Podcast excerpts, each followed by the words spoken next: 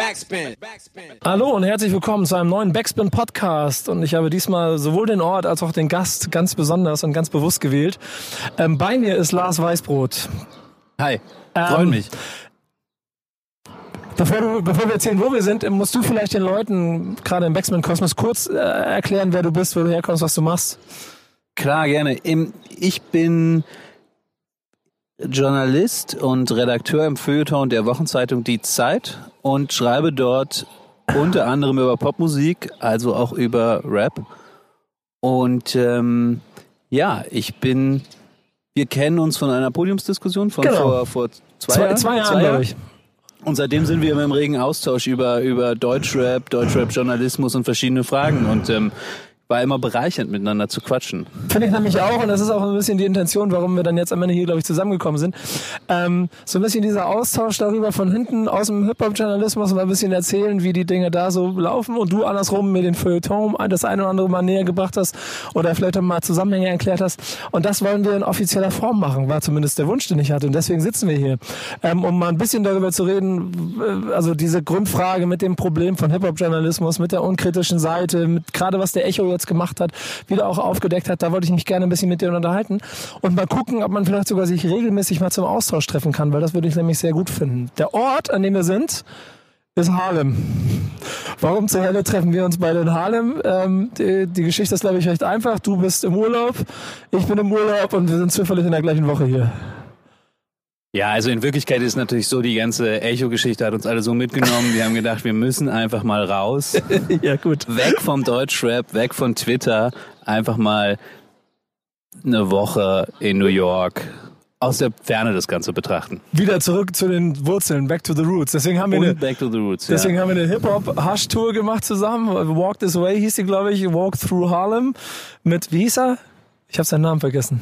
Ja, fuck, ich habe ihn auch, ich habe den Namen auch Ja, vergessen. und auf jeden Fall sehr junger, ambitionierter Rapper, aber ein Schüler von Grandmaster Cass, der uns hier eben so ein bisschen die Hip-Hop-Geschichte im äh, touristischen Schnelldurchlauf erzählt hat. Ist auch ein Tipp, den ich wirklich jedem mal geben kann, wenn er mal Lust hat. Da geht's jetzt nicht um Tiefgang und nicht um, nicht um, keine Ahnung, ähm, Reflexion, sondern einfach nur ein bisschen, man geht mal an die Ecke, wo das und das gewesen ist und die ein Energy bisschen. spüren. Ja, die, oder? Ener- die Energy war wirklich gut. Die Energy war gut. Und damit ihr auch Nebengeräusche erkennt, wir sitzen jetzt hier in Harlem an der Höhe 128. Straße oder irgendwie sowas in so einem kleinen Park an einem Basketballkorb. Hier kann also alles Mögliche von Geräuschen um uns rum passieren. Soll nicht vom Thema ablenken.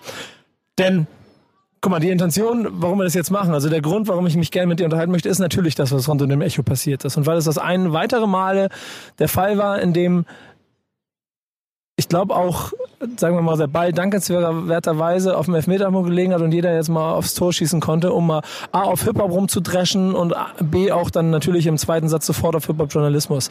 Oder wie hast du das wahrgenommen? Das habe ich auch so wahrgenommen, aber ich glaube, man, man darf nicht vergessen, dass es andersrum auch so war.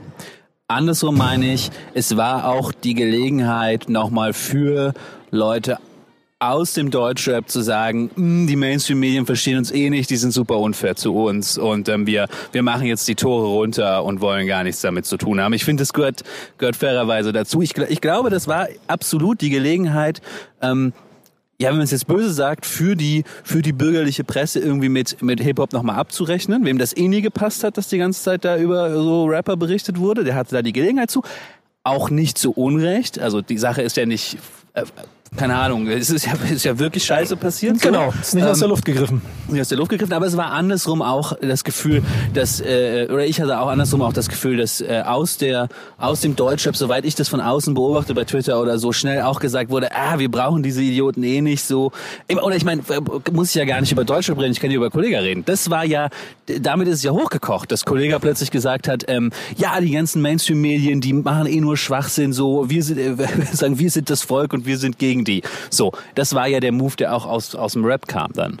Ich glaube, diese Problematik, dass sich Rap und Mainstream über Jahre nie ganz verstanden haben, Hip-Hop sich in einem Ursprung eigentlich auch aus einer Abgrenzung vom Mainstream überhaupt erst zu dem entwickelt hat, was es geworden ist, ist dann hier zu einem Mega-Clash gekommen, der, ich meine, bei nichts von der Hand zu weisenden Zahlen und, und, und, und, und, und Reaches, die Hip-Hop, gescha- Rap-Musik geschafft hat in Deutschland, ähm, Ich habe da eine harte, steife Theorie dahinter. Ich weiß gar nicht, ob ich die unbedingt öffentlich sagen will, aber es gibt schon so meinen Anspruch auch daran, dass Mainstream-Medien oft genug das Gefühl hatten, sie haben versucht, mit Deutschrap umzugehen, in der Vergangenheit auch schon, ähm, wie sie es, keine Ahnung, mit Popkünstlern machen was aber nicht funktioniert. Warum funktioniert das nicht? Weil Rap-Künstler eine andere Wachstumsstruktur haben. Pop-Künstler, und da geht's ja auch um, geht's auch um Schauspieler, geht's um Politiker, wachsen mit den Medien drumherum, die dafür sorgen, dass sie einen Schritt weiterkommen. Du weißt das doch selber, dass, äh, wie die Bildzeitung immer sagt, mit uns fährt man den Fahrstuhl hoch und wieder runter. Wir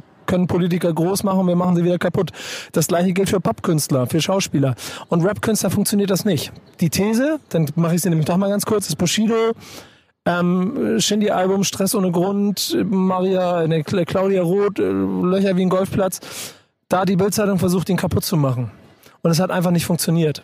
Gut oder schlecht, steht vollkommen auf meinem Blatt. Ne? Aber sie haben versucht, ihn kaputt zu schreiben. Dieser möchte gern Blödelbade, oder keine Ahnung, wie sie ihn genannt haben oder so. Ähm, und es hat nicht funktioniert. Das Ergebnis war, Bushido war wahrscheinlich von den bestimmten Zahlen wahrscheinlich einer erfolgreichsten Punkt seiner Karriere. Und das, bin ich der Meinung, vergisst so jemand wie die Bildzeitung nicht. Und dann suchen sie sich irgendwann den Moment, wenn dann, dann der berühmte Ball auf dem Elfmeterpunkt liegt, nachvollziehbarerweise auch zu Recht dahingelegt, und dann nehmen sie es und dann dreschen sie mit aller Macht drauf ich finde es eine total interessante Theorie, wo super viel Wichtiges drinsteckt. Und weil, jetzt haben wir so ein bisschen tongue in cheek über die Woods gesprochen, aber da geht's ja wirklich zurück an die Wurzeln, weil was du gerade beschrieben hast, hat ja mit dem etwas ähm, ausgelatschten alten Satz zu tun, dass Rap nichts anderes ist als Black Man's CNN. Darum geht's ja, um, um ein anderes Medium, eine, eine Mediumöffentlichkeit ja. von ja, Marginalisierten, die an den, die in den, in den ähm, großen Medien nicht richtig repräsentiert werden und sich ihre eigene Struktur geschaffen haben. Und diese Struktur, und das ist ja deine Theorie, ist jetzt manchmal wirkmächtiger als die alte. Ja. So, sozusagen, Rap hat kein Problem, CNN hat aber heute ein Problem. ja. CNN muss sich irgendwie beweisen. Wie kann man sozusagen im Internet weiter ähm, CNN sein?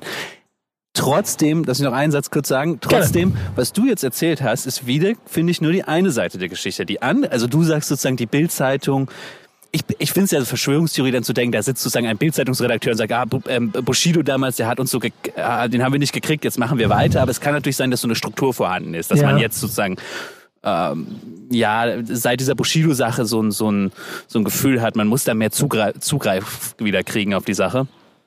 Ähm, nee, aber was ich eigentlich sagen wollte, aber es ist ja auch andersrum so. Kommt dir das nicht so vor, als hat Kollege da genau das Bushido Playbook genau das, die Dramaturgie von Bushido einfach gefahren.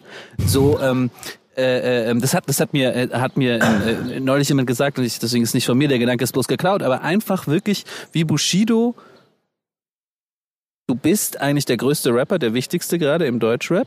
Deswegen suchst du dir jetzt Gegner außerhalb des Raps. Ja, wahrscheinlich ja. Ich glaube, ich, ich muss auch gleich aufpassen hier, ähm, will, dass wir nicht in so ein Zwei-Fronten-Bild kommen und ich nicht in die Verteidigungsrolle für Hip-Hop komme, weil ich ja, und das ist auch so ein Effekt, der aus dieser Echo-Nummer ähm, mit entstanden ist, nicht sofort diese Affekthandlung hatte. Das habe ich übrigens nie, wenn sowas stattfindet, dass ich sofort der Meinung bin, ich muss meine Meinung jetzt sofort eine halbe Stunde später kundtun, Kommentar schreiben und sofort festen, felsenfesten Standpunkt Meinung dazu zu äußern. Ich bin vom Typ her recht, ich gehe sehr differenziert mit der Welt um mich herum. Ich sehe kein Schwarz, ich sehe kein Weiß, ich sehe immer Graustufen. So versuche ich auch jede Szene zu verstehen. Ich verstehe in diesem Fall, versuche erstmal zu kapieren, was macht Farid, warum macht er das, was macht Kollege, warum macht er das, wie arbeiten die Medien und versuche mir einen Mix daraus zu machen, der dann für mich die Lösung von dem ist, was wir ähm, wahrscheinlich so eine Lösung, die wir wahrscheinlich nie finden werden, aber zumindest eine, näher an dem, muss ja keine Sorgen um den Sound machen, macht dir keine Sorgen darum. Ähm, so, das näher an dem Puls ist von dem, worum es eigentlich tatsächlich geht. Denn alles andere sind immer so Schnellschüsse. Ich habe versucht, alle diese Kommentare zu lesen drumherum so. Und ich finde, das ist manchmal zu schnell gedacht, weil es ist das, was am Ende dann gekommen ist in dieser Kommentarstruktur, dass dann darüber gesagt, stimmt, es wird die ganze Zeit nur Standpunkte verteilt, aber es wird nie darüber geredet. So, und ich will jetzt hier gerade darauf aufpassen, dass ich nicht Hip-Hop verteidige. Ganz im Gegenteil, denn, und das brauchen wir eigentlich nicht wieder, aber Laien Kacke, ja, und Kollege, das, wie, da ist irgendwie was in seiner, in seiner Wahrnehmung und dem Bild, wie er die Welt sieht, ist auf jeden Fall kritisch und muss man auf jeden Fall drüber reden. So. So. Es ändert aber nichts an der Tatsache, dass Hip-Hop da im Moment, keine Ahnung, in meinen Augen fast zu hart eine auf den Deckel bekommt. Ich glaube, das, das Lustige ist ja, dass, glaube ich, aus deiner Perspektive ähm, ich, ich auch mit Hip-Hop angreife. Oder ich, du hast meinen meinen Text zu, zu Kollega gelesen Ja. und dein, ich hatte das Gefühl, du fandst den eher fast zu kritisch. So, oder kritisch zumindest. Während ich in, innerhalb sozusagen des Feuilletons ja, ja zu denen gehörte, denen dann vorgeworfen wurde, ähm, äh, Kollega und vor allem Farid Bang viel zu sehr zu, in Schutz zu nehmen. Ähm, Ah, Das ist schon ein sehr ganz interessanter Faktor. Weil muss man, ähm, ja, das ist im Prinzip genau der Punkt. Muss muss man sie in Schutz nehmen oder muss man Kritik üben? Weil ich glaube nämlich zum Beispiel, dass ein Problem ist, dass diese Künstler in ihrer Struktur viel zu wenig Kritik erfahren. Ja, absolut. Okay, ja klar. Aber das ist ja klar. Das ist ja, das ist, glaube ich, ein strukturelles Problem dahinter. Das ist wahrscheinlich auch gar nicht so originell. Das haben ja schon viele gesagt. Das ist auch, das ist das gleiche Problem, wie, wie, wie das Kanye West hat. So, das ist so das Problem. Es gibt niemanden mehr, nicht mal, nicht mal, keine Ahnung, Adidas in Herzogenaurach kann diesen Leuten mehr sagen, ähm, lass das mal lieber, das ist jetzt blöd. Es gibt niemanden mehr. Für mich war so ein ganz wichtiger Moment, ähm, als, als Kanye West das, das letzte Album im Madison Square Garden vorgespielt Ja. hat, zusammen mit einer Show. Das war so eine unglaubliche Performance, weil er hat einfach irgendwie den Madison Square Garden gebucht, kam irgendwann rein, hatte sein Handy dabei und steckte das da an die Anlage vom Madison Square Garden und spielte sein Album ab. Und so ist es heute. Du kannst sozusagen Kanye West mit deinem Handy sein und machst das selbst. Du brauchst, ist, ist langweilig, was ich sage, weil ihr das alle wisst. Du brauchst ja keine Plattenfirma mehr. Deswegen Fußnote, ja auch komische Geschichte dass jetzt Bertelsmann so in Kritik geraten ist, weil sie dieses Album mit als Plattenfirma gemacht haben, ähm, weil Nein, also kann man so, man soll Bertelsmann kritisieren, ist alles richtig, nur ist es ja irgendwie Zufall, weil normalerweise hast du ja überhaupt keinen richtigen Großkonzern mehr an der Seite von den Leuten, die haben ja alle ihre eigenen Plattenfirmen, die brauchen das ja gar nicht mehr.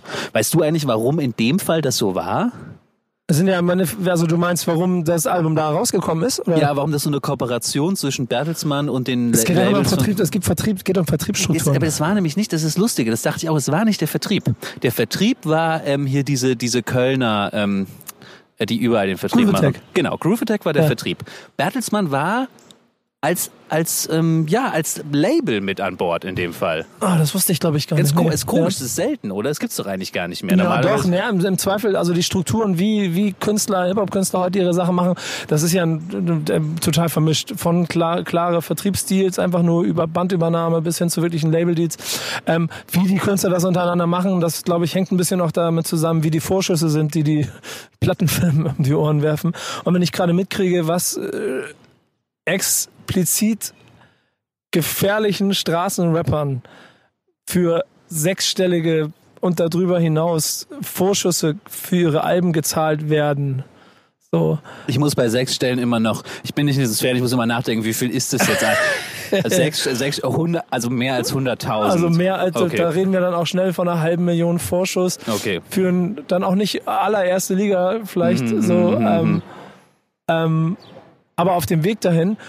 Und Äh, Okay, ich wollte nur gerade sagen, wir waren doch jetzt bei dem, ich will nur mal gerade bei dem Punkt Genau, bleiben. Du hast genau. doch den Satz gesagt, die, die müssen auch mehr kritisiert werden, weil sie nicht mehr kritisiert werden. Weil Ja. es gibt sozusagen kein Label mehr oder es gibt noch ein Label, das gehört einem selbst oder eins, das sagt nichts mehr, wie, Genau. wie BMG in dem Fall. Ähm, so, aber wie siehst du denn da deine Rolle? Hast du denn, hast du denn das Gefühl für dich oder für, für Rap-Journalismus, ähm, wir hätten irgendwie mehr einschreiten sollen oder früher irgendwie Kritik üben sollen. Wir hätten irgendwie, als das, als die, äh, ja, als das Video, als das Video von Kollega kam, was jetzt, was jetzt so viel besprochen wird, das, ich vergesse mal, ist das das Armageddon oder das Apokalypse-Video? Apokalypse. Das Apokalypse-Video. Die- Da hätte man irgendwie das größer fahren müssen und irgendwie sagen müssen, hey, das geht hier nicht. Ähm, äh, Ähm. weil das kam ja dann bei mir erst tatsächlich an durch diese, durch diese ARD, lustigerweise, wo man immer denkt, da kommt nichts Gutes bei rum, wenn die, die öffentlich-rechtlichen was zu Hip-Hop machen. meinst Aber in dem diese WDR-Doku, Diese ne? WDR-Doku Ja. kam das erst bei mir an. Ähm, der, der, dieses Video, was ich, das war mir vorher nicht bewusst, ich hatte das nicht auf dem Schirm, ich kannte das nicht. großes Fass, weil die Frage nach Unkritik im, mit Hip-Hop-Journalismus und dieser, dieser Abhängigkeit, von der immer gesprochen wird, die ist natürlich nicht ähm, komplett von der Hand zu weisen, weil es einfach die Künstler sind, über die man berichtet. Ähm, die wirtschaftliche Abhängigkeit, die würde ich zum Beispiel bei mir immer so ein bisschen davon wegnehmen, weil es von der Struktur, wie ich mein Team, meinen Backspin-Kosmos aufgebaut habe, für mich nicht darum geht. Natürlich ist es wichtig und gut, große Reichweiten von Künstlern zu haben, aber deswegen muss man nicht unkritisch alles durchwinken. Ich habe kein JPG-Interview vor dem Album gemacht. Ich habe eins zufällig im Sommer gemacht. Weil ich sie getroffen habe. Ich habe auch kein Bushido-Interview gemacht nach, der, nach dem Angriff von JPG. Das sind alles Dinge, die Klicks bringen. Ich achte manchmal bewusst darauf, mich aus diesen Sachen ähm, rauszunehmen, um nicht unnötig Plattform für hohle Phrasen zu liefern, wo es einfach nur ums Draufdreschen geht. Okay, ja. Das ist so meine Art und Weise. Und wer meine Interviews anguckt, der kriegt auch immer diese Zeile mit, dass ich schon sage, ja, aber bist du dir sicher, dass das der richtige Weg ist oder muss man mhm. das so machen? So, mhm. ich stelle halt Fragen mhm. und ich, ich, ich, ich setze in, in solche Interviews selber sta selten Statements, weil es auch, also jetzt gerade von mir persönlich, schwer ist. Ich habe mir diese Frage nämlich schon ein paar Mal gestellt. So, was soll ich denn machen? Soll ich Künstler XY im Interview sagen, ja, aber die Textzeile, die darfst du so nicht machen? Was passiert denn dann? Sagt der Künstler dann, oh ja, stimmt, hast recht, Nico, Entschuldigung, ich nehme sie vom Album. Wir nehmen das Album weg. Nein, nein, das ist natürlich, das ist natürlich Quatsch, aber das liegt ja daran, dass dafür das Interview oft nicht, manchmal vielleicht schon, aber vor allem das Video-Interview erst recht nicht das richtige Format ist. Also das, das aber das ist genau, das ist genau der Rahmen, wo dann gesagt wird, dass es so unkritisch ist. Das Video-Interview.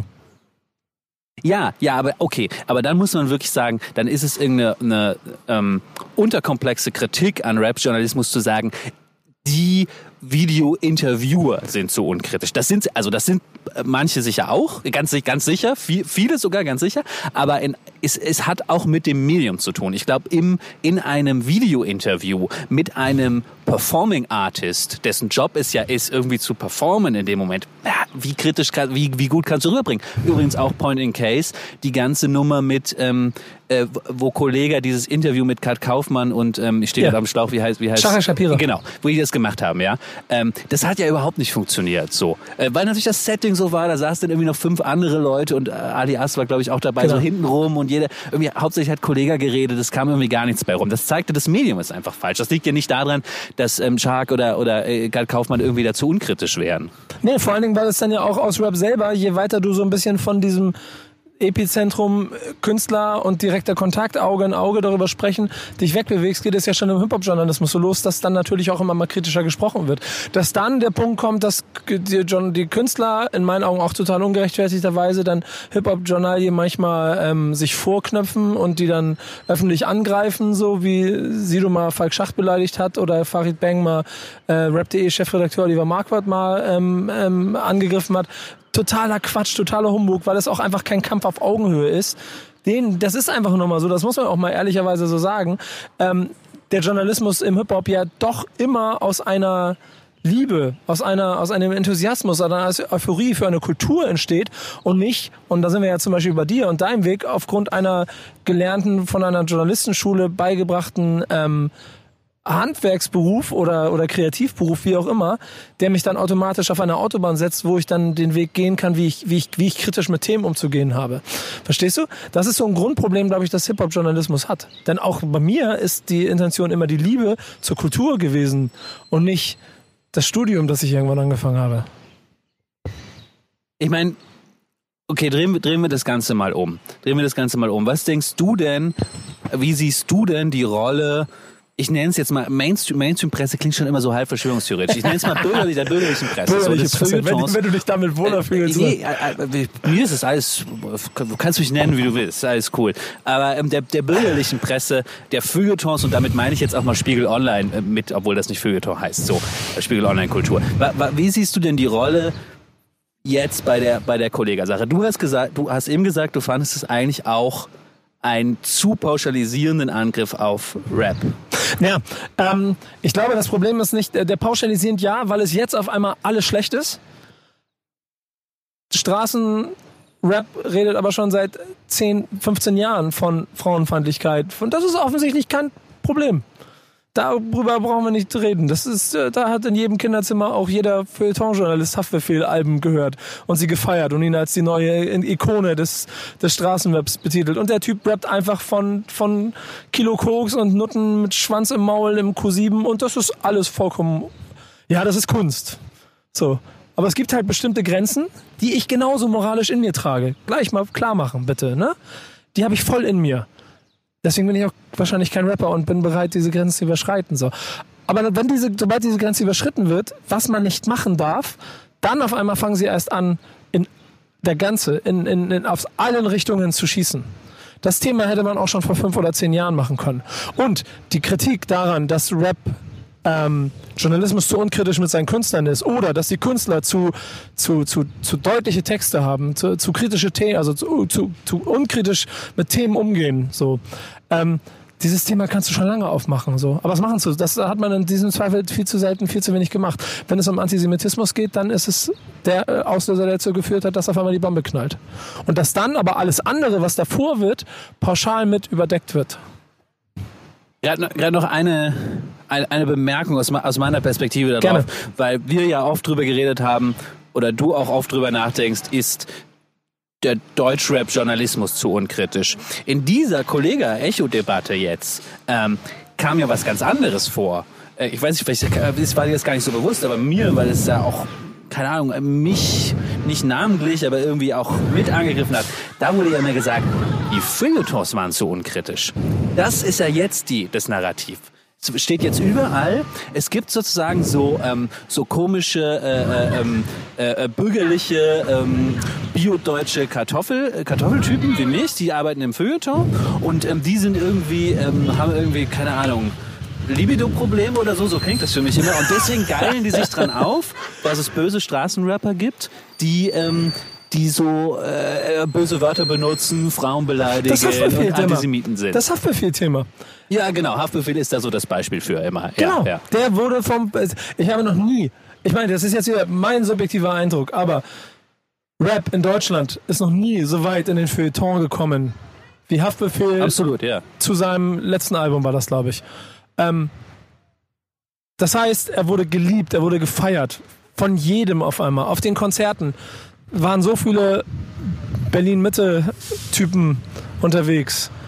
Das, das hat überhaupt nicht ins Verhältnis dazu gepasst.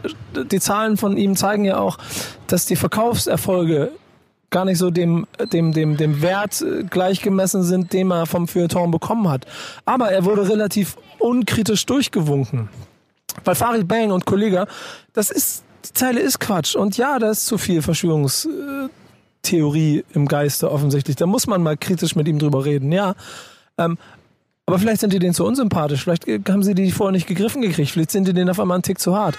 Oder es ist wirklich Herkunft oder Nee, das ist, ähm, ich glaube, ich glaube, das hat damit zu tun, ähm, das hat damit zu tun, dass ähm, aus Feuilleton-Perspektive ähm, Haftbefehl einen anderen künstlerischen Status hat als Kollege.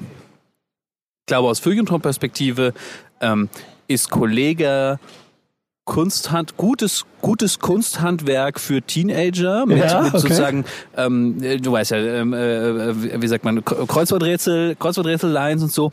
Aber es hatte nie diesen Feuilleton-Appeal wie Haftbefehl, wo man gesagt hat, ja, hier entsteht eine neue Sprache und die Mischung aus den verschiedenen, verschiedenen ähm, ähm, sprachlichen Einflüssen. Aber und darf so. diese. Faszination dann darüber hinweg gucken, dass es frauenfeindlich in den Texten ist?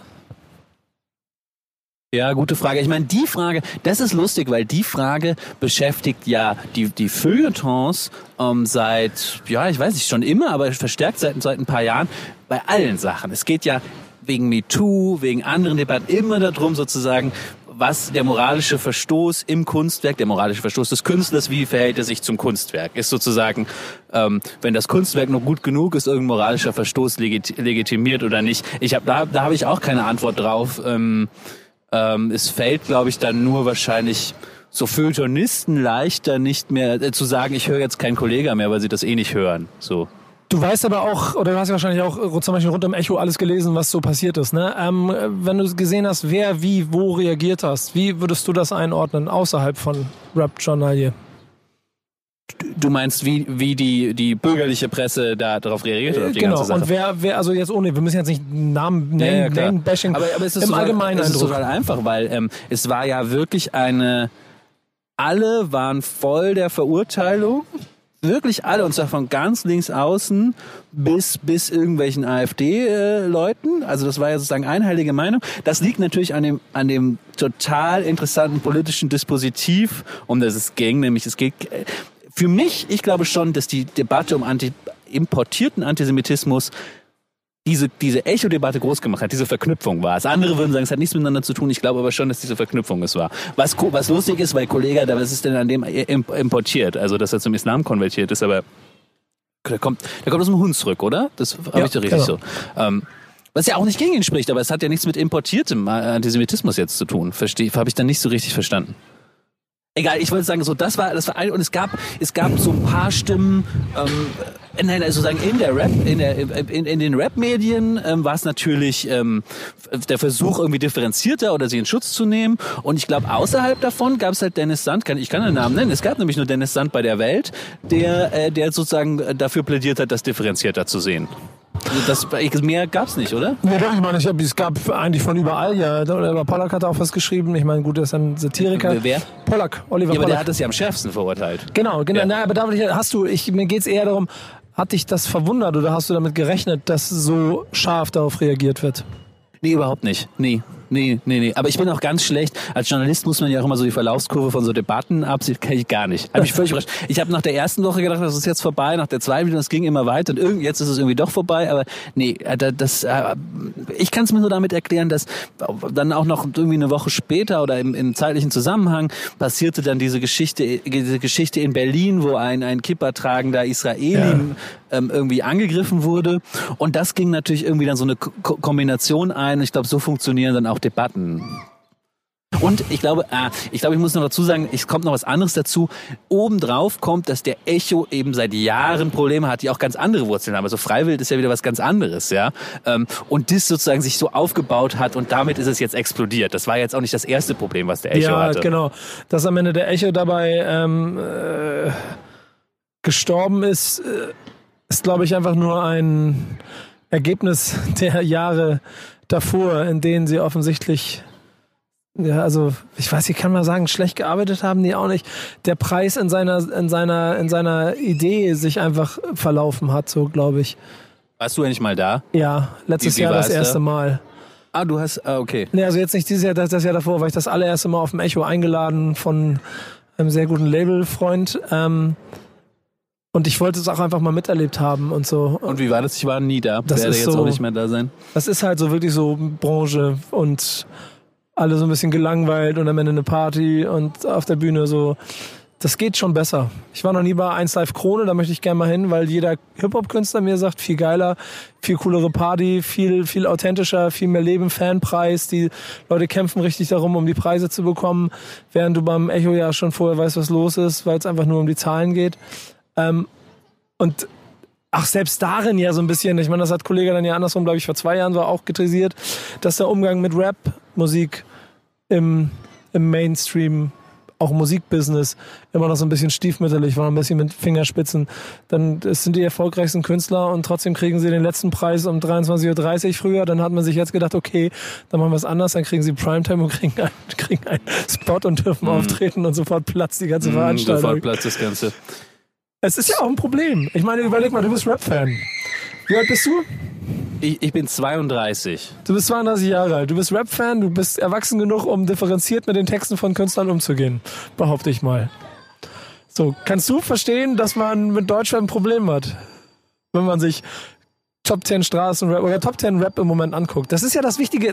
Man muss ja auch mal darauf aufpassen, dass man Rap nicht immer nur mit Kollege Farid Bang 187 Straßenmänner Bushido und Feierabend beschreibt, sondern Feierabend? Ach so, Ja, Schluss. dann. und Schluss, genau. Ich dachte, das ist der neue Straßenrapper, von dem ich Feierabend, genau. Feierabend, von dem ich noch nichts gehört habe.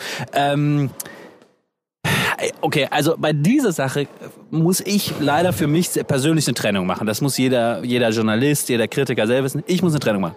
Ich bin Kritiker. Ich bin nicht die Bundesprüfstelle. Ich bin auch nicht die Twitter-Polizei oder so.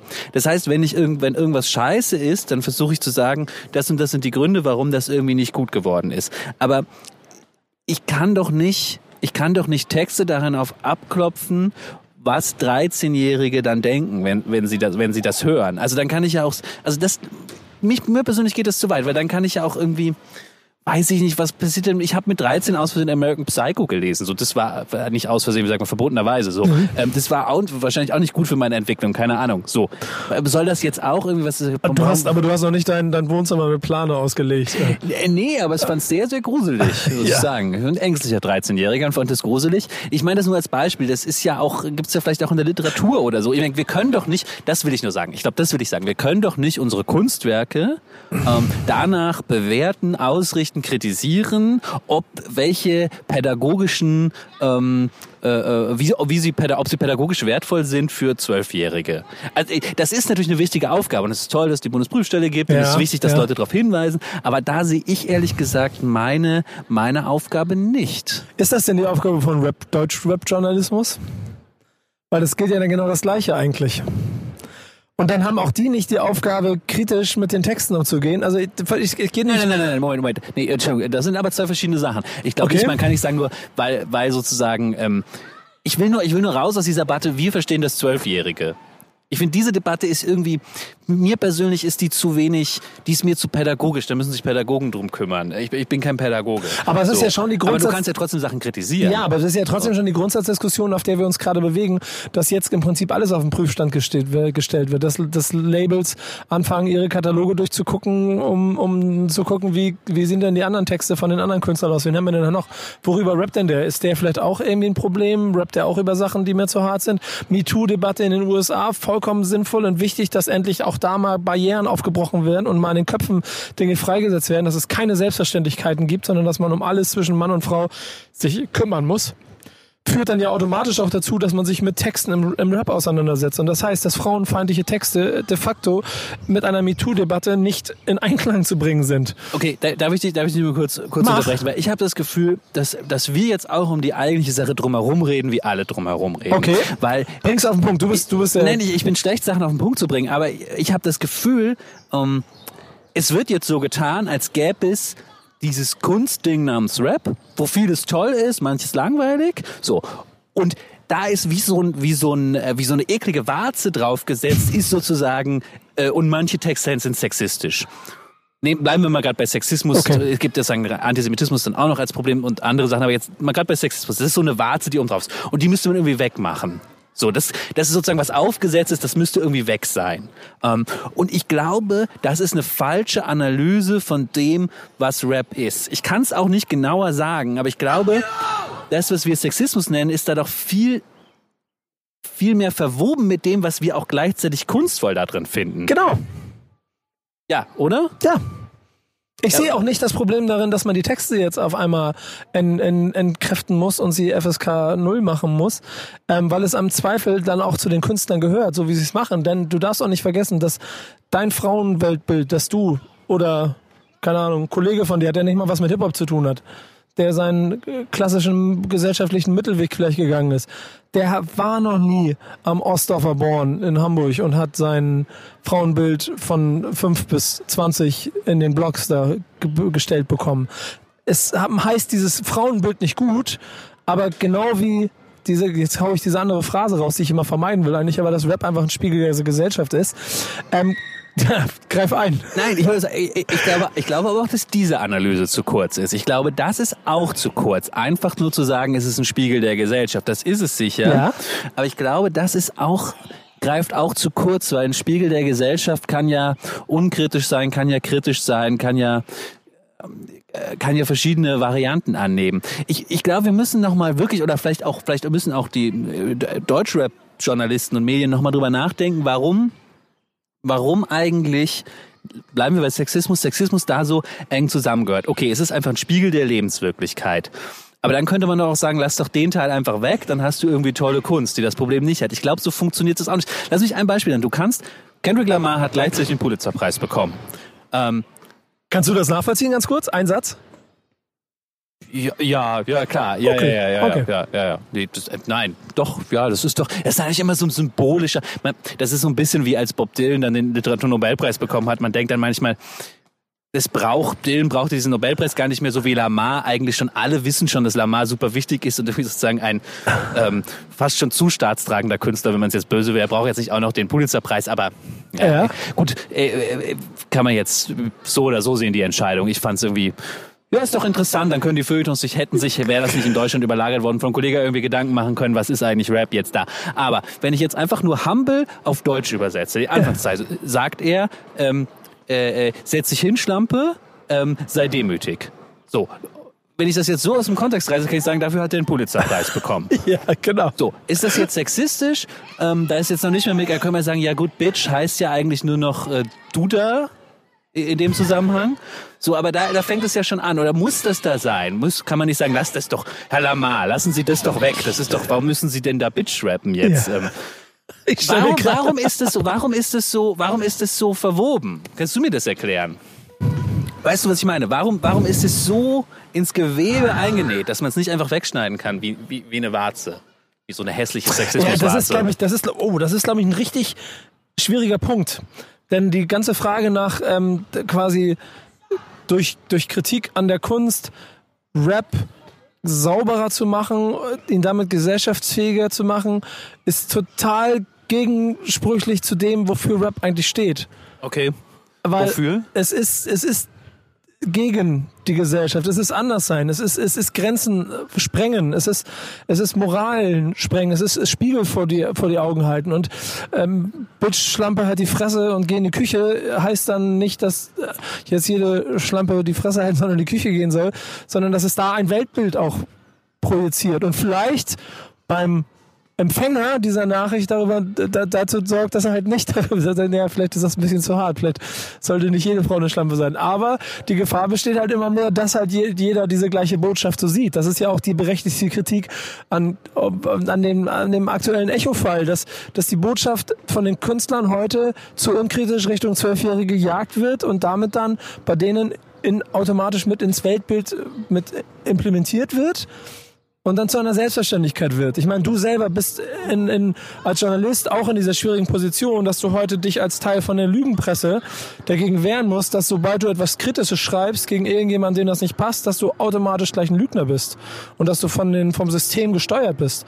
So, das ist schwierig. Und da war Rap im Zweifel ja immer dieses Sprachrohr für die anderen. So. Ich glaube, in dieser Mischung aus, es ist alles sehr komplex, aber in dieser Mischung aus, aus erfolgreich werden, automatisch dann jetzt wieder als Echo-Beispiel. Oh, es wird laut einmal, warte. Die Cops. Hier ist irgendwas Großes passiert. Okay, doch, andere Richtung. In dieser Mischung aus erfolgreich werden, immer größer werden, dann auch von der Öffentlichkeit anerkannt zu werden es ist auch vielleicht ganz schön, dass du mit auf den roten Teppich darfst. Dann kriegst du auch noch den Preis verliehen und so. Ist so ein automatischer Effekt, den Rap gehabt hat, okay, wir kommen mal weiter, wir dürfen jetzt dabei sitzen. Das ist wie, das ist wie früher in so einem Film. Wenn der Gangster-Rapper endlich mal in dem, in dem schicken Restaurant sitzen durfte. Mhm. Und so. Aber vielleicht, vielleicht können wir eine Sache festhalten, die du gerade gesagt hast.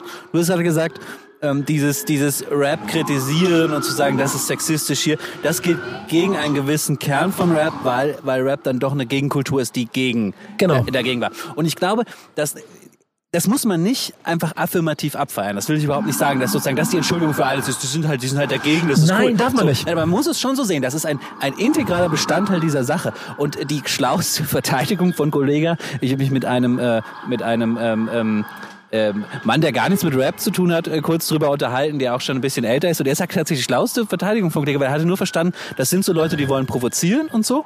Ähm, und jetzt sagt er, naja, worüber sollen die denn sonst rappen dann? Und das ist, es entschuldigt es nicht, aber das ist natürlich die schlauste Verteidigung, ja. weil wenn du sozusagen provokative Kunst haben willst, die einen Aufruhr macht, dann, dann ist es, dann ist es irgendwie die. Deswegen müsst ihr es nicht gut finden, aber das gehört natürlich dazu. Weil deswegen, deswegen bin ich auch so ein bisschen ratlos. Findest du denn, dass ähm, Real Talk Deutschrap-Journalismus so unkritisch ist? Ja, total. Das Problem ist, das Problem ist einfach, ähm, das Problem ist nur, dass die Leute, denen man es dann vorwirft, sich dann sofort umetikieren und sagen, ich bin gar kein Journalist, ich bin Entertainer. Also ich kann es ja jetzt auch sagen, ich habe das doch schon fünfmal getwittert. Ähm, was Roos teilweise macht, finde ich unmöglich. Ich finde es ich find's unmöglich. Das geht auch, äh, das, das ist auch mehr als einfach nur zu unkritisch. Also ich bringe das Beispiel nochmal, auch wenn es alle, alle langweilt. Roos hat Manuelsen interviewt, wo Manuelsen sagt, ich hau Bushido die Machete in den Kopf. Dann gab es auch diese Anzeige, dies, das. Ähm, so, das eine ist, wie reagiert Roos in dem Moment, ähm, wie, wie, was sagt er dazu? Er sagt kaum was dazu. Aber das andere ist, Roos schneidet das ja an den Anfang seines Videos, um die Leute ins Video reinzukriegen. Das heißt, Roos will nichts anderes, dass ein Manuelsen sagt, ich hau ihm die Machete in den Kopf und schneide das an den Anfang. Und das ist einfach nur noch, das ist einfach nur noch absurd. Das kann ich ja nicht mal zu unkritisch nennen. So, jetzt sagst du, aber Roos versteht sich gar nicht als, als Journalist oder das sagen die Leute irgendwie immer. Ja, aber das geht nicht. Das kann, ich kann, das kann nicht einfach jeder sagen, ja, ich bin aber nur Entertainer. Also ich bin hier nur der Clown. Das ist so ein komische Ich glaube, Ausrede. aber Da das ist auch, ich, ja, ich glaube, aber das ist auch so ein bisschen ein, äh, so würde ich schon sagen, auch ein, eine, eine schwierige Situation, in der sich auch jemand wie Roos da befindet, weil ja, ähm, auch mehr Entertainer, mehr Teil der, der gesamten Entertainment-Maschinerie, die sich aus Deutschrap entwickelt hat. Trotzdem aber auch Sprachrohr und sich auch, und das muss man auch mal sagen, hier und da auch seiner Verantwortung auch schon bewusst gewesen, auch mal Kritik zu äußern, mal eine Lanze für jemanden zu brechen, sich irgendwie so positionieren. Das hat er in seiner Karriere ja auch schon immer gemacht. Nur, wenn man dann diese Situation mit an die Spitze von einem Interview setzt, da bin ich auch dabei, dann ist das halt noch ein bisschen mehr Öl ins, ins Feuer gießen, als äh, dafür deeskalieren zu sorgen, dass die Leute differenzierter mit der Situation umgehen. Und das ist etwas, was äh, da auf jeden Fall greift. Der, das Problem an der ganzen Geschichte ist nur, weil Roos immer die, das Beispiel ist, dass die Leute dann nehmen, weil Roos ist, den sie wahrnehmen, weil Roos derjenige ist, der ähm, die großen Klickzahlen auf seinen Videos hat, hat aber nichts in der Breite mit den Hip-Hop-Journalisten zu tun, weil da kommt jetzt gerade eine junge Generation zum Vorschein, die alle für, äh, für am Prinzip alle Medien schreiben, angefangen bei All Good über Splash, Make auch das, die Juice, wir bei der Backspin, ähm, Rap.de, überall sind so junge, eine neue Generation, junge Leute, die schon kritischer mit dem Ganzen umgehen und auch versuchen in Kommentaren ihre Meinung zu äußern und sich klar gegen Frauenfeindlichkeit oder Antisemitismus zu setzen. Nur die Öffentlichkeit und vielleicht dann sogar bis zu dir, selbst als Rap-Fan, schwappt das meistens gar nicht so rüber, weil es halt noch tiefer innerhalb der Szene stattfindet, weil die Relevanz von den Medien und von diesen Leuten halt nicht so hoch ist. Weil es halt nicht so viele Ja, aber, wen, wen meinst du denn? Wen meinst du denn? Sa- Sag mal, sag mal einen, einen Namen. Vielleicht stecke ich die sozusagen. Weil wenn's, wenn sie, wenn sie bei Noisy sind, dann stecke ich sie, glaube ich, schon in die, in die, nicht mehr in die Deutschrap. Nö, aber dann nehmen, wir mal, dann nehmen wir mal einfach als Musterbeispiel Skinny von Rap.de. Oder das ist der eine Name, den ich seit, seit diese Diskussion läuft, höre ich immer. Ja, aber es gibt doch, es gibt doch Skinny und es gibt Nico. So. Ja. Ach Sag so, ich jetzt auch noch dazu. Dankeschön. Den, den, den hörst du auch, aber da habe ich ja schon mal Glück gehabt, wenn, den, wenn der Name ab und zu auch mal in deinen Kreisen fehlt. Nein, das meine ich, das meine ich ganz ernst und ähm, äh, ach, was Quatsch, ne, ich äh, äh, äh, wird würde ich auch sagen, wenn es anders wäre, aber ich meine, ich meine das wirklich ernst, dass du, dass du da ja jemand bist, der wirklich es schafft, auf diesem schmalen Grat sehr gut zu wandern und das und das ähm, epische Flair-Interview war ja auch ein Beispiel dafür, wo du, wo du dich eben nicht drauf, also das war ja deswegen auch episch, weil du hast dich nicht drauf eingelassen, was Flair jetzt hören wollte in, in dem Moment von dir. So ähm, und Jetzt muss ich sagen, das habe ich jetzt noch von Roos noch nicht gesehen. Ich kenne natürlich nicht jedes Roos-Interview. Das habe ich noch bei TV Straßensound so noch nicht gesehen. Ähm, Kannst etc. du die- etc. Kannst du dir aber auch vorstellen, Übrigens, darf, darf ich kurz noch Ja. eine Sache sagen? Weil, Mach, mach. Wenn, wenn, äh, eine Sache hat mich echt genervt. Warum, warum auch Flair? Flair, der doch, dessen, dessen, den wir doch deswegen auch schätzen als, als Künstler und als Typen, ich kenne ihn nicht persönlich, aber als Künstler, weil er immer nochmal so das extra Ding, was anderes machen will, nicht mit den anderen mitläuft und sagt, ich, ich mache mein eigenes Ding, ja, keiner kommt da mit mir, deswegen, aber ich bleib dabei und so. Das fand ich so enttäuschend, dass er im Interview tatsächlich mit Neon oder so das Gleiche gesagt hat wie alle anderen. Es gibt keinen Antisemitismus im deutschen Rap, weil wir sind Multikulti. Gibt es nicht, kann es nicht geben einfach. Das hat mich so enttäuscht. Ich dachte wenigstens Flair sagt jetzt mal, vielleicht auch nur als Provokation, das Gegenteil davon. ich glaube, es hängt vielleicht ein Wenn bisschen... nicht mal Flair das sagt. Ja, aber pass mal auf. Ich glaube, das ist ja, das ist ja auch ein Grundtenor, ähm, den ich total nachvollziehen kann als Teil von dieser Szene, weil die Begrifflichkeit von Antisemitismus vielleicht ziemlich schnell mit ähm, Nazis, Judenvernichtung zu tun hat, aber nicht mit dem Grundgedanken, was Antisemitismus überhaupt wirklich bedeutet. Aber Steiger erklärt es doch wahrscheinlich jedem Rapper, der nicht, der nicht Ja, aber- wegläuft seit, Aber, aber, aber zehn sie, Jahren. dem wollen sie ja alle nicht mehr zuhören. Ist, er, ist es so? Ja, weil er, weil er vielleicht äh, zu, weiß nicht, zu, zu, zu viel links, zu viel Kämpfer, zu viel Faust in die Luft, zu weit weg von dem, zu kritisch vielleicht auch mal mit irgendeinem Künstler gewesen ist und deshalb dann auch auf der schwarzen Liste steht. Gibt ja genug Gründe, warum sowas passiert. Da sind wir wieder bei der Kritisch, Kritikfähigkeit von Künstlern, die du ja auch nicht unterschätzen darfst. Das sind alles Egos. Warum bist du Rapper? Weil du ein riesengroßes Ego hast. Warum, wenn du erfolgreicher Rapper bist, dann ist dein riesengroßes Ego noch größer geworden, weil du so egoman gewesen bist. So. Aber und das kann man, glaube ich, schon im Ganze sagen. Und wir müssen es vielleicht von ein kleines bisschen anders definieren. Dieser ganze Echo Gate, geben wir mal einen Namen, hat so ein kleines bisschen schon dazu geführt, dass auf einmal innerhalb der Szene sie kapiert haben, okay, jetzt fangen sie an, von draußen auf uns zu schießen. Und dann ist es, wie, es ist ein wunderbares Bild gerade, wir sind ja am Basketballcourt mitten in Harlem. Ähm, hier sind auch Gangs, die sich rivalisieren. Aber wenn dann von außen die Leute kommen, dann ist auf einer Zaun zu. Dann sind wir alle, gehören wir zusammen und dann haltet erstmal die Fresse, Mittelfinger, dann sortieren wir uns wieder. Aber erstmal seid ihr die Arschlöcher, lasst uns in Ruhe. Als Erklärung dafür, warum Flair in dem Moment nicht. Das meine ich. okay. Dass man, dass man in einer Sekunde dann weiter drüber nachdenkt und nicht pauschal sagt, ich halte jetzt die Schützenhand über jeden, der in diesem Kosmos unterwegs ist. Nein, das nicht. Aber ähm, Farid Bang, der nun mal diese Zeile gerappt hat, diese Sachen vorzuwerfen, wenn man weiß, wer er ist, ist halt ein bisschen Hanebüchen. Wenn man sieht, wie er sich darstellt, es ist aber ganz leicht, Angriffsfläche zu finden, sich über ihn aufzuregen. Und das ist ein ganz großes Problem, das viele Art von Künstlern haben. Also für sie früher ein Erfolgsrezept war oder eigentlich immer noch ist, weil es diese, diese, diese, diese, diese, diese, weiß ich, diese Ritterrüstung ist, mit der, mit der der Künstler in, die, in den Schlacht zieht und sagt, ich bin hier Kriegsbemalung, leck mich am Arsch, ich bin, ich bin der geilste, Punkt. So, aber im Kern sie alle dann doch gleich sprechen. So, in dem einen Label sitzt der Deutsche und der, der, der, der Araber zusammen, geführt von einem, von einem, äh, noch einem Muslimen und da ist noch ein Türke und noch ein Jugo und noch ein Kurde mit im, im Camp. Da brauchen wir nicht über Rassenproblematiken zu reden. Es, es gibt die bestimmt, ja. Okay, aber, aber das, das habe ich.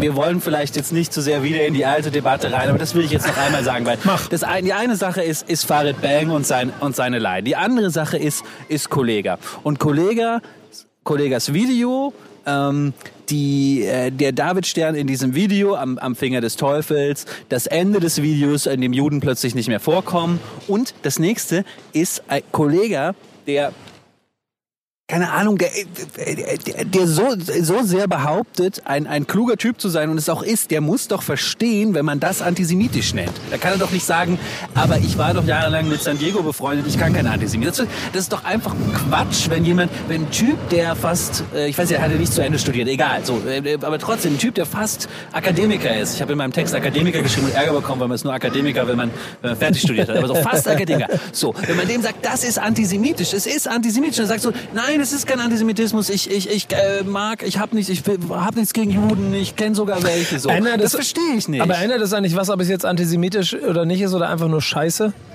Doch, ich finde, das ändert, ich finde, das ändert was, weil, ähm, nee, nee, da bin ich, da bin ich voll Feuilletonist und glaube daran, dass so, dass so ähm, Begriffe wie, dass es auch strukturellen Antisemitismus gibt, dass das ähm, wichtige Begriffe sind, um die Welt zu verstehen, um Probleme Ja. zu verstehen. So, und da, da ähm, hat, äh, in dieser, in dieser Doku, über die wir eben schon gesprochen haben, hat, hat Mark, ähm, wie heißt er noch mit Nachnamen? Ja, genau. Äh, er- er hat, glaube ich, das Richtige, er war das, er hat das Richtige gesagt und sagt, es wird doch auch verstanden bei Rassismus. Bei Rassismus wird doch auch verstanden, dass Rassismus nicht da anfängt, wo irgendwie drei Nazis einen Schwarzen über die Straße jagen, sondern auch, sondern auch bei positiver Diskriminierung. Ja. Warum wird es bei Antisemitismus nicht verstanden?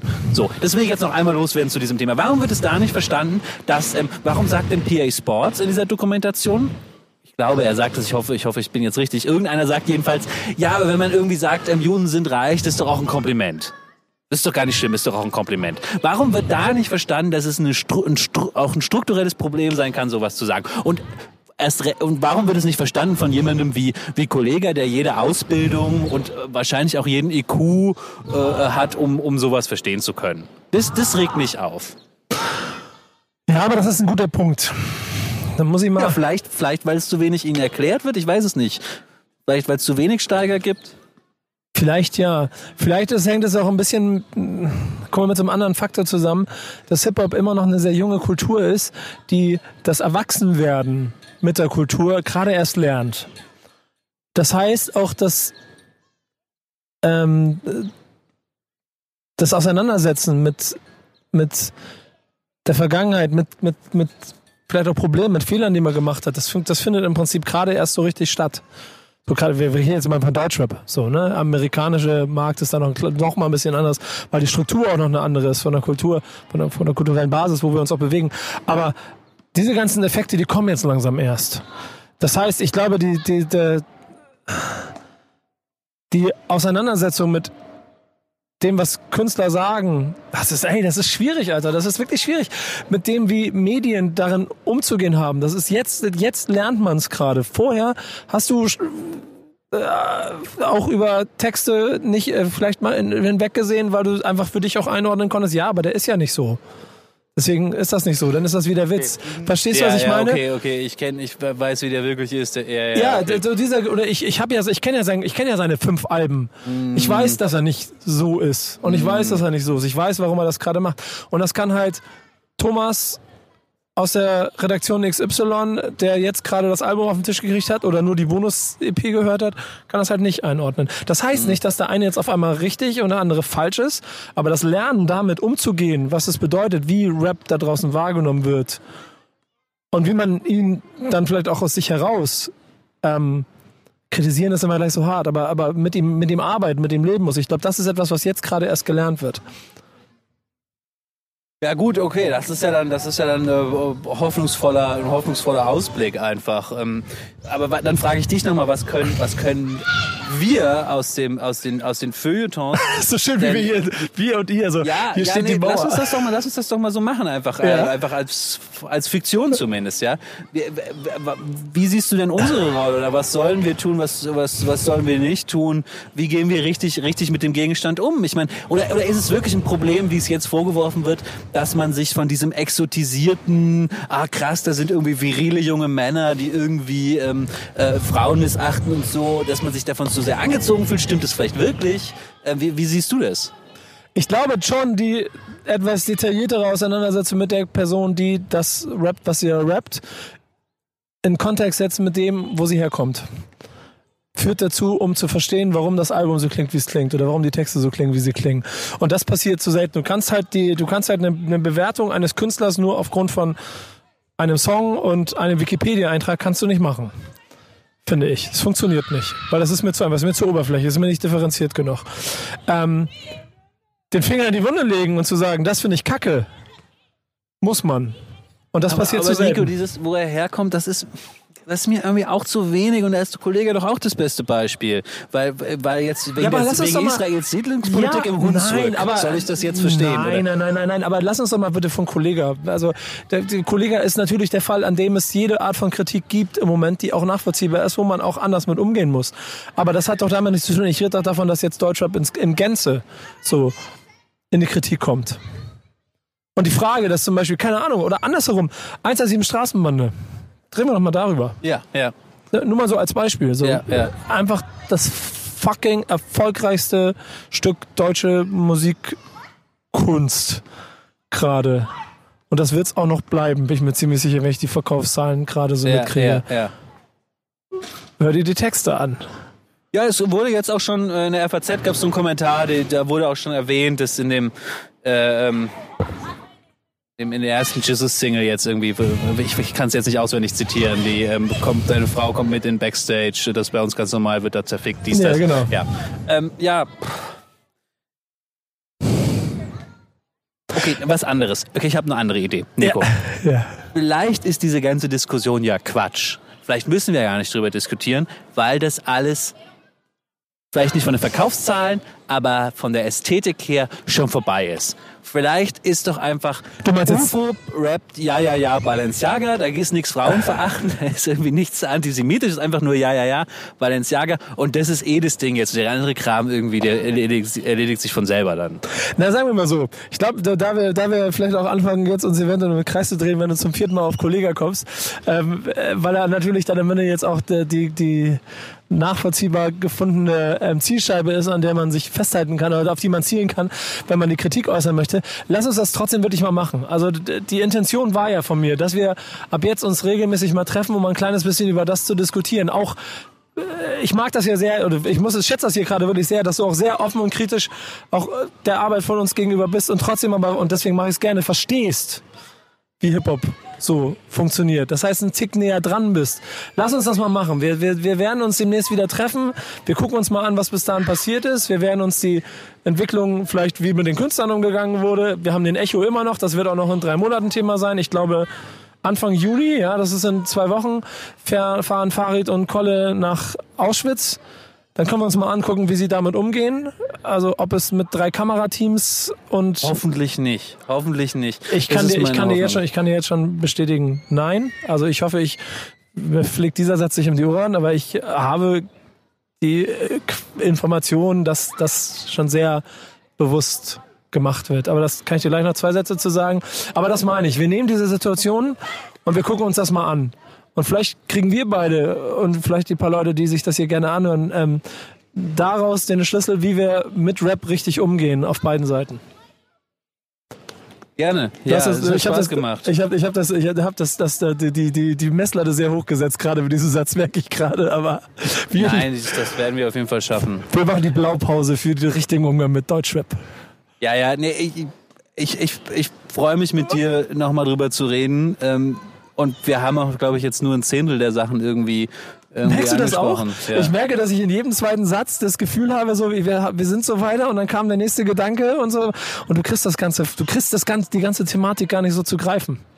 Und das ist, glaube ich, auch die Problematik, die wahrscheinlich auch jeder da draußen hat und wahrscheinlich auch, warum ich dann immer davon Abstand nehme, 24 Stunden später einen Kommentar zu schreiben, sondern wahrscheinlich eher, wie, wie wir bei dir jetzt hier, was sind zwei, drei, vier Wochen später, es mal wirken zu lassen, mal drüber nachzudenken und dann mal wirklich es versuchen einzuordnen. Und selbst dann fällt es manchmal schwer. Punkt. Ich glaube, wir gehen jetzt mal. Hast du noch was? Hast du noch letzte Worte? Nee, ne? Du bist, ich glaube, du bist leer gerade, oder? Oder Ich, ich finde es ich find's hier total, total ähm, schön in diesem, in diesem Park, muss ich sagen. Wir können jedem empfehlen, der, Genau. mal, der mal in New York ist. Wie, wie hieß der Park? St. Nicholas Park in den ist das. St. Nicholas Park auf so ein Bas Basketballcourt zu gehen und einfach mal eine Stunde lang über Deutschrap zu reden. Das ist so- meine, meine Empfehlung. Werde ich auch bei TripAdvisor einstellen. Ja, würde ich ja sagen. Aber man will, ich, ich würde sagen, die, die Mädels, die fordern jetzt wieder raus hier zum, zum Tour an Tour. Kannst du Basketball spielen? Überhaupt nicht. Sehr gut, das wird also eine glatte Blamage. Danke dir, Lars. Das war mir eine Alles klar. Freude. Wir treffen uns das nächste Mal in Hamburg und dann vielleicht auch mit weniger Lautstärke. Aber es ist ein Ansatz. Und mal gucken, was wir draus machen. Und vielleicht machen wir Deutsch die Welt ein bisschen besser damit. Danke dir für die Einladung. Ja, war mir eine Freude. Ciao.